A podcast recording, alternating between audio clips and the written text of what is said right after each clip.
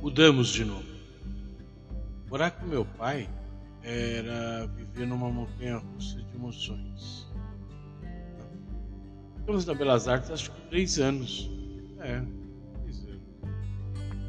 Meu pai recebeu um convite para ser sócio numa galeria de arte na parte de serviços, na oficina e na restauração, indicada pelo seu amigo artista plástico Ademir Martins. Ele conheceu Carlos Armando Forino Rodrigues, que ele propôs à sociedade e mudamos todos para Alameda Gabriel Monteiro da Silva. Ao mudar, nos deparamos com um outro cenário, outra vida, outra situação. Eu fui colocado numa escola de administração de padres e freiras, no Colégio Santa Luzia, na Cônigo Eugênio de Leite, meu irmão também, porém ele não deu continuidade, meu pai também nem fez questão, eu não entendo até hoje mas. Moramos ali um bom tempo, acho que até 82 três anos. Conhecemos novos amigos, fizemos novas amizades. É, morávamos nos fundos da galeria de arte. Nossa vida era compensada pelas festas da galeria de arte, nos vernissagens, nos artistas que iam lá, como Hebe Camargo, Terezinha Sodré. Nós não podíamos chegar na frente quando tinha essa festa com celebridades na galeria de arte. Porém, a gente sabia que tinha artistas ali. Nosso ritmo de vida mudou, né? Íamos para a escola, voltávamos tarde, tínhamos uma vida completamente diferenciada. A nossa amizade também mudou eram pessoas com nível cultural bem mais elevado. É... Nessa nova situação, lógico que eu e meu irmão, que se cheirasse com relação a, a aprontar, né? Assim. Meu pai arrumou uma namorada nova. Ela era Maria do Socorro ou como ele gostava de dizer carinhosamente, Mary Hell. É, novas pessoas frequentavam em casa, meu pai ia todo final de semana para o Caritão, cidade de prato, som de cristal, zinco e voltava a altas horas da madrugada e nós ficávamos sozinhos esse tempo todo. E nessas idas do meu pai, nós ficamos sozinhos e tivemos uma ideia é, de Chirico, mas que nos tornou uma noite maravilhosa, pré-natal. A gente nunca tinha tido uma árvore de Natal. Meu irmão deu uma, sugeriu uma ideia. Por que, que a gente não monta uma árvore de Natal? Ah, legal. Vamos montar uma árvore de Natal, mas com quê? Ah, vamos dar um jeito. Meu irmão pegou o serrote, isso era umas duas horas da madrugada, não tinha ninguém na rua, tinha um predinho de três, quatro andares, muito antigo ali na Gabriel Brasil. Eu acredito que existe até hoje, se não demoliram. Tinha uns pinheiros na frente, depois meu irmão não foi lá, lógico, eu ajudei. Cerrou o pinheiro e saiu nós dois no meio da rua com o pinheiro na mão. Chegamos lá no fundo da galeria, plantamos ele numa lata de tinta, arrumamos terra, não me pergunte como, não lembro. Não vou lembrar de onde veio a terra, nem a lata de tinta de 18 litros. Eu sei que montamos a árvore. Não, plantamos a árvore. Mas espera aí, está faltando alguma coisa. Pois é, faltando as bolinhas coloridas. Na hora ele veio, não, eu sei como conseguir. Como? Vem comigo.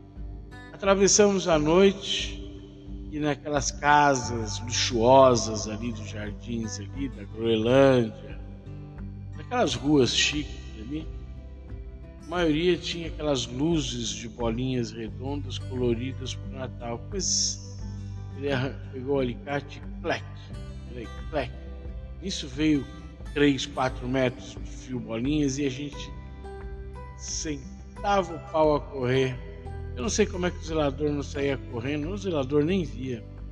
Eu sei que a gente corria, corria, corria, corria, que pô, difícil acompanhar ou, ou encontrar um, dois moleques de, de, de 10, 12 anos. Chegamos lá, ligamos os fios, também não me pergunte. A gente via meu pai fazer isso, ligar fio, desencapar, colocar fita isolante aprendemos. Quando ligamos aquele show de luzes coloridas, passamos a noite olhando para ela. Foi a primeira árvore Quando meu pai chegou, ele viu aquela árvore, ele não perguntou da onde veio, quem fez, só olhou e nós perguntamos: Bonita, né? Ele, é, bonita.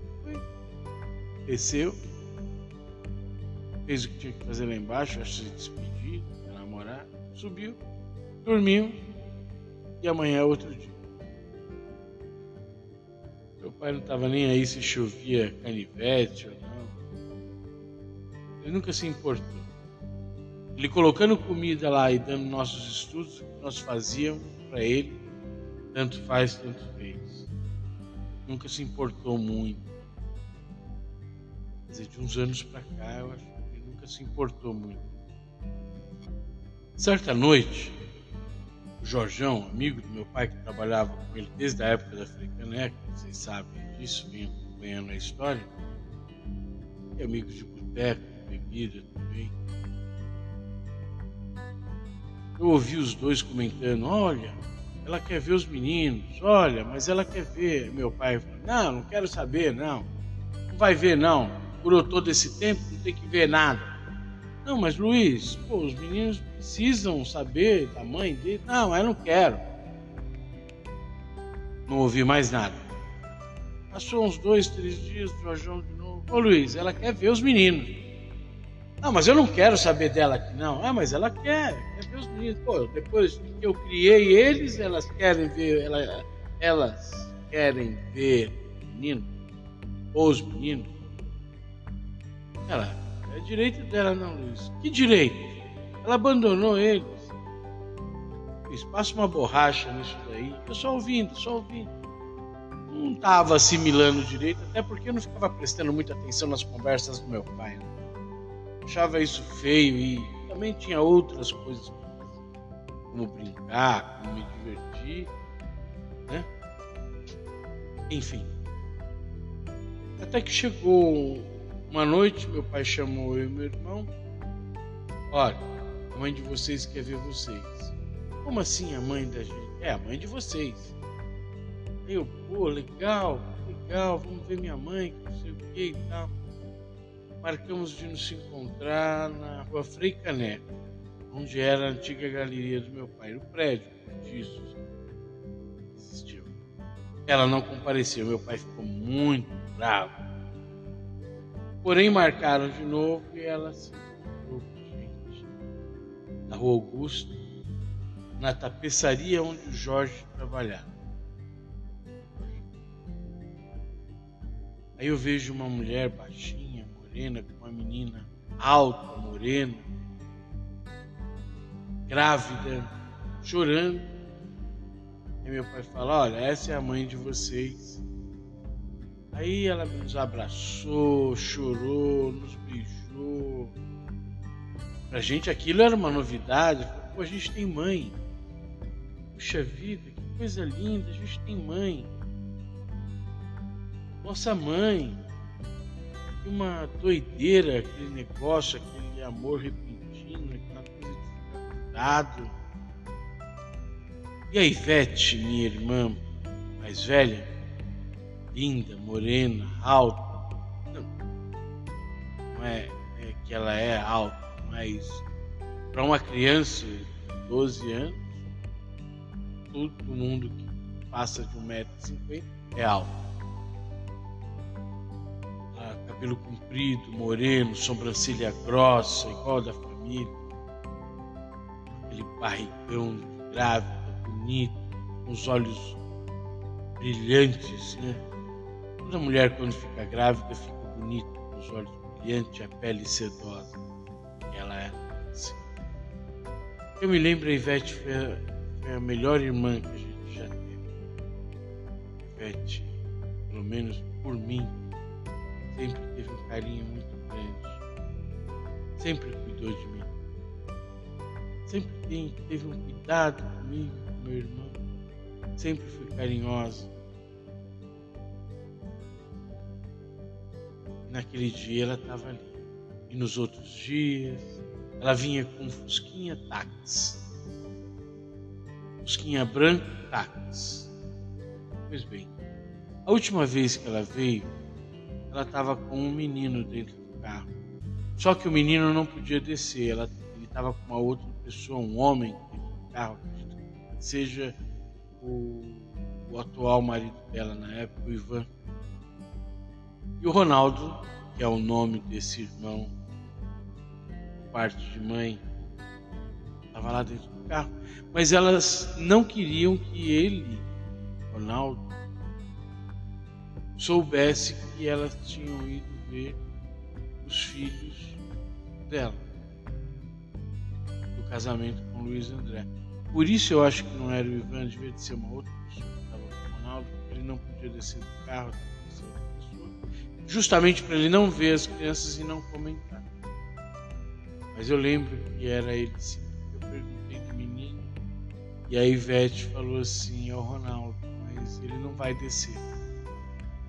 E eu sei que justamente nesse dia que ele veio, houve uma discussão entre meu pai e minha mãe.